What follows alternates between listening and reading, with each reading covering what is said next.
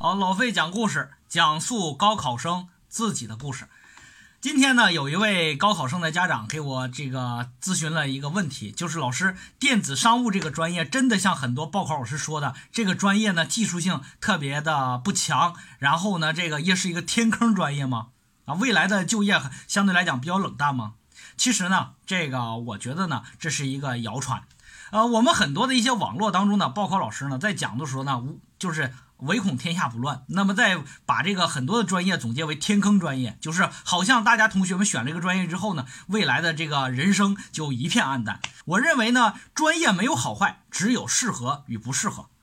那么在这个呃学习和未来的就业当中，只有啥呢？学不好的人，没有学不好的专业。那么，想要了解这个专业的好与坏呢？应该我觉得要从三个方面去总结一下。第一，就是电子商务专业这个专业学的是什么？就是第二，电子商务专业是干什么的？学完之后干什么？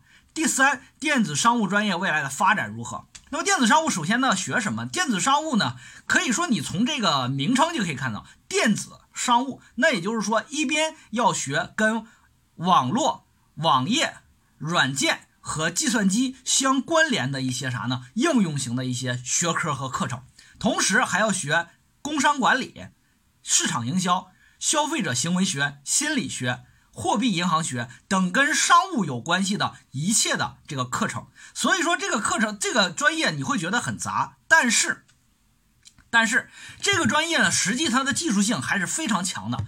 那么在我们好多家长和考生一直认为一个问题，就是拿着编码做编程，那才是技术型专业。其实我跟你讲，在整个的中国社会、商业社会当中，其实技术无处不在，而且关于商业当中的技术，也不是计算机同学全都能搞定的。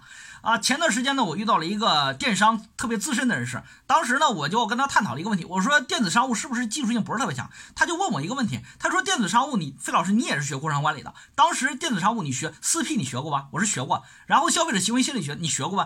我说也学过，然后呢，包括那个 PS 电子商务你学过吗？啊，Photoshop 学过吗？我说也学过啊，ERP 和 CRM 的这个沙盘演练你练过吗？我说我们当时也练过，然后呢，我就跟啊，他就跟我讲。这些东西实际上呢，我们很多人一直在纠结一个问题：刚入行的时候，大家都在倾向一个问题，叫专业对口。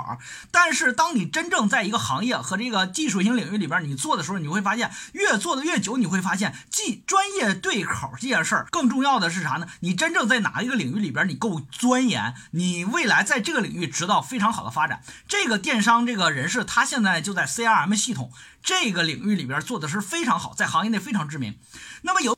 包括你看这里边的 ERP 叫做企业资源计划是吧？CRM 客户关系管理等等这些。那么这里边比较知名的企业，你像金蝶呀，包括用友啊，包括更更多的全球的甲骨文等等这些，这些企业其实就是传统性的电子商务的这个应用型软件企业。那么这个，在你越向往高层次的发展的时候，你所接触的这种啥呢？技术型的专业岗位会更加的深入，绝不是电子商务。像我们很多一些报考老师说的，这个专业呢是一个非常非常泛泛的专业。那这是我们刚才要要讲的一点，就是技术型的一个特点。那么在整个的电商行业里面，目前来说，其实跟企业的关系是非常的高的。正因为如此，所以电子商务的研究生阶段呢，就是呃企业管理啊，然后呢和那个呃公共管理等等相关的一些。些研究生包括 MBA 啊等等。除此之外，那么就是干什么？其实电子商务呢，在未来企业当中呢，你所真正从事的时候呢，更多可能你的岗位是这些啊，这些我我我用手写了一下啊，这些有客服、策划、前端、文案、设计、店长、运营、运营助理、推广、数据分析、CRM 和 ERP。呃，那如果说你学历，不是特别高的话，或者是你的三本同学出来的话，你可能更做的更多的就是啥呢？这个呃，销售、客服、策划、前端和设计，呃，这些的话被我们很多人认为就比较呃低端的一些电子商务的一些这个岗位。但是当你真正在这个网这个系统里边发展的比较好的话，那电子商务可能你未来做的更多的是 ERP 系统和 CRM 系统，以及企业管理的战略规划等等一些，包括呢你做到啥企业高管都是一点问题都没有的。这就是我们说的。是电子商务到底是未来是干什么呢？第三个就是电子商务的专业发展以及的学校。电子商务目前来说，在中国的企业的需要当中，在每一年校招的时候，实际上面还是非常大的。首先一点来讲，我们说的三大电商系统，首先都招生啊。第一个，比如说阿里系啊，第二个是腾讯系，第三是京东系。那么有的人说，老师，那为啥叫阿里系不叫阿里巴巴？你像阿里系，包括高德地图是阿里系。所以说，在整个的过程当中，我们同学所面对的这些企业，都是我们现在的世界五百强企业和中国一百强企业。那么从这个角度来说啊，同学们，你未来所学到的电子商务，绝对要绝对不用担心就业的问题和应用的问题，以及技术性、专业性的问题。那么在选择学校的时候呢？